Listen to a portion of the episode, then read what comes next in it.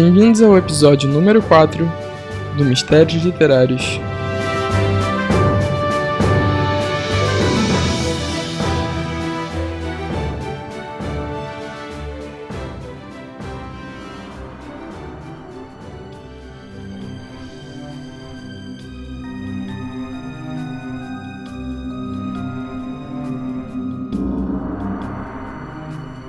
O caso de Taman Shoot, o mais conhecido como o Mistério do Homem de Somerton, um dos inquéritos criminais mais misteriosos da Austrália.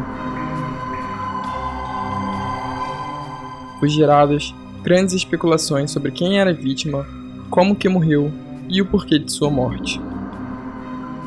No dia 1 de dezembro de 1948, às 6h30 da manhã de uma quarta-feira, um homem foi encontrado morto na praia de Somerton, em Adelaide, Austrália. Não foi descoberto nenhuma identificação, da mesma forma que também não foi descoberto familiares e quem poderia ter matado ele. Até aqui, nada de intrigante ou que chamasse muita atenção da polícia. Ele foi deitado encontrado, com o braço direito dobrado e o esquerdo esticado. Com ele foi encontrado dois bilhetes, sendo um do ônibus e outro do trem. Um cigarro atrás da orelha e outro usado próximo ao seu rosto. Um pacote de cigarros e outro de chiclete. Um pente e uma caixa de fósforo. A polícia começou a perguntar comércios à frente à praia se alguém viu ele por ali antes. Segundo testemunhas, um homem estava passeando pela praia desde as 8 da noite do dia anterior. E do nada, ele deita no chão. Assim, as pessoas que passavam próximas a ele achavam que ele estaria bêbado e dessa forma não se importaram. Nisso, a polícia leva o corpo e chama um patologista, que acaba classificando o corpo como um homem britânico. A sua idade seria entre 40 e 45 anos. Porém, a polícia achou que no começo poderia ser um suicídio, porque não é normal estar na praia com uma roupa social. Isso desperta na polícia o possível suicídio. Fizeram a autópsia e, de acordo com que ele morreu por volta das duas da manhã. Os órgãos estavam alterados, como o baço, que estavam três vezes maior, e a faringe, o cérebro, rins, estômago estavam congestionados, levando à conclusão de que não foi uma morte espontânea. Verificam se a morte causada por envenenamento, mas não foram encontrados nenhum sinal de veneno no seu corpo. Investigam todo o corpo do homem, mas nenhuma resposta foi encontrada para este caso. A Scotland Yard foi chamada, mas mesmo assim, com a foto e impressão digital circulando ao redor do mundo, ninguém deu informação nenhuma sobre a identidade do homem.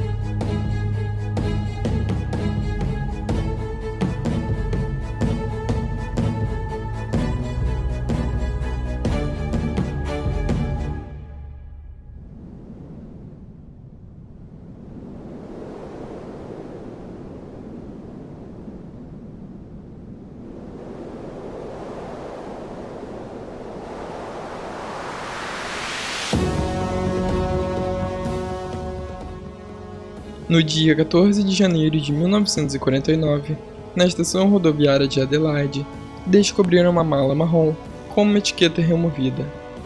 Ela havia sido colocada no guarda-volumes por volta das 11 da manhã do dia 30 de novembro de 1948. Essa descoberta sofreu uma reviravolta no caso deste homem misterioso. Nessa mala foi encontrado um roupão vermelho, um par de chinelos, cuecas, objetos de barbear, calça, chave de fenda, pincel e uma faca, uma tesoura e outras coisas.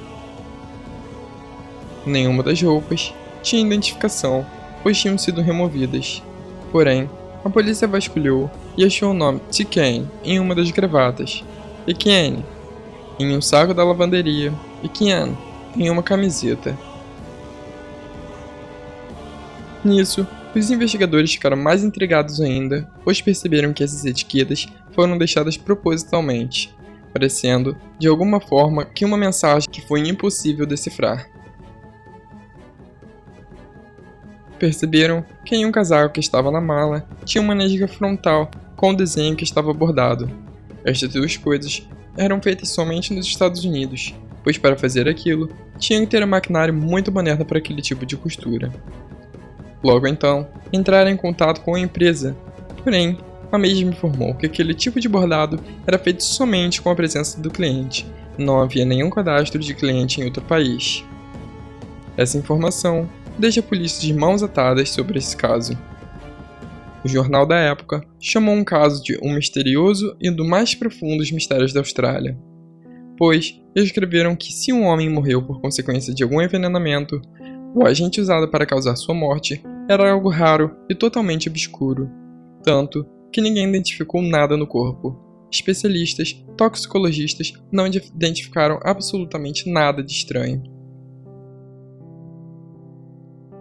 Passaram-se alguns meses, até que em junho de 1949, os investigadores fizeram uma nova investigação, tanto no corpo quanto no pertence dos homens.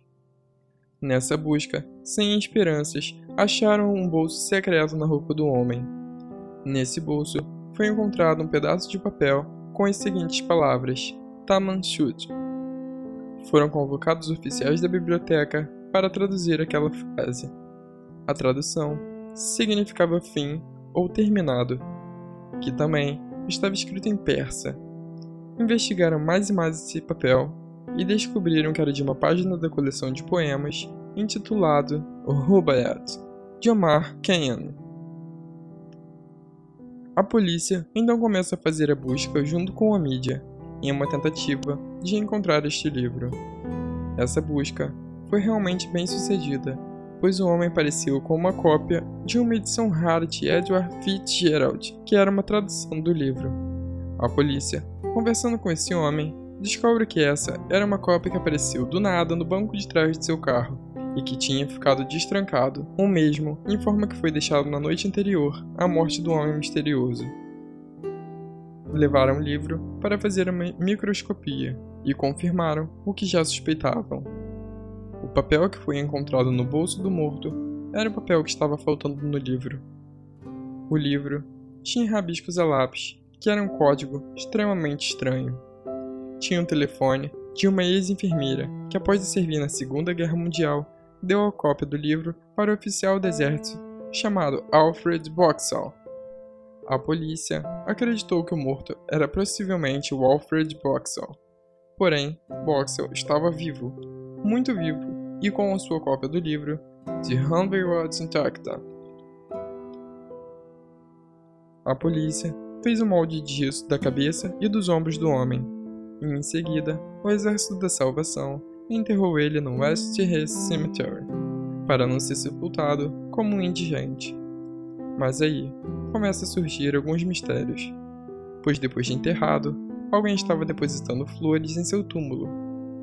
Muitos naquela época, falaram que ele poderia ser um viajante do tempo, pois suas impressões digitais não foram identificadas, nem o tal veneno foi identificado, pois a substância não era conhecida naquele ano. Bom, mas a história não acaba por aí. Depois de algum tempo, surgiu Kate Thompson, que é a filha de Jessica Thompson. Porém, quem são essas duas e o que elas têm a ver com essa história? Jessica Thompson era uma enfermeira que vivia num local a poucos metros de onde foi encontrado um homem misterioso. Segundo relatos de Kate, que é filha de Jessica, a sua mãe não era nada mais e nada menos que uma espiã soviética e que pode provavelmente ter participado de forma direta com a morte desse homem, que, segundo ela, poderia ter sido um agente russo, mas Kate também acredita que sua mãe e este homem possam ter sido amantes. Depois que descobriram sobre Kate e Jessica, o programa de TV Six Minutes convidou Kate a dar uma entrevista sobre sua mãe Jéssica, e a mesma falou algumas coisas da sua mãe como Ela tinha um lado muito sóbrio, um lado negro muito forte, afirma Kate. Ela disse que sabia quem ele era, mas ela não queria expor essa informação. Sempre tive medo que ela talvez fosse responsável pela morte dele. A polícia ainda chegou a ligar a morte desse homem com Jéssica, depois de sete meses de descoberta do corpo. Mas é como de se esperar, ela mentiu para a polícia. Eu citei mais acima que tal livro tinha um número de telefone, e esse era o número não registrado de sua mãe.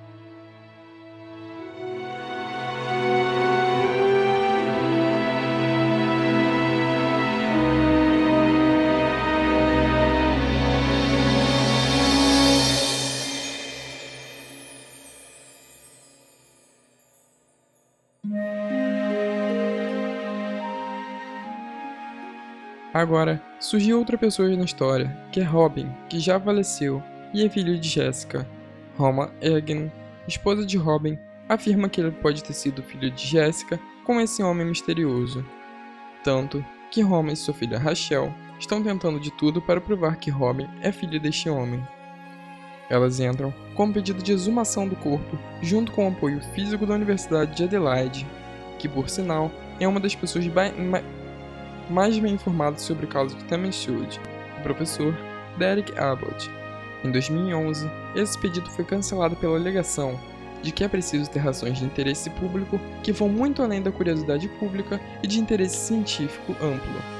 Rachel diz no programa 60 Minutes a sua grande vontade de saber a verdade de tudo isso. Confrontar a verdade pode não ser agradável, mas eu prefiro descobrir a verdade. O homem de Somerton é potencialmente meu avô. Então, isso para mim é muito importante.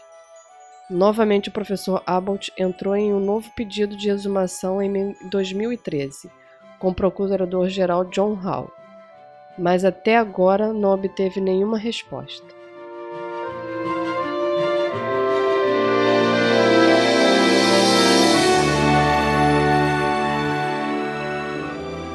Fica aí então esse grande mistério. Será que realmente ele era um agente russo? Ou teve um caso com Jessica e que era pai de Robin? Alguma identificação de quem seria esse homem misterioso?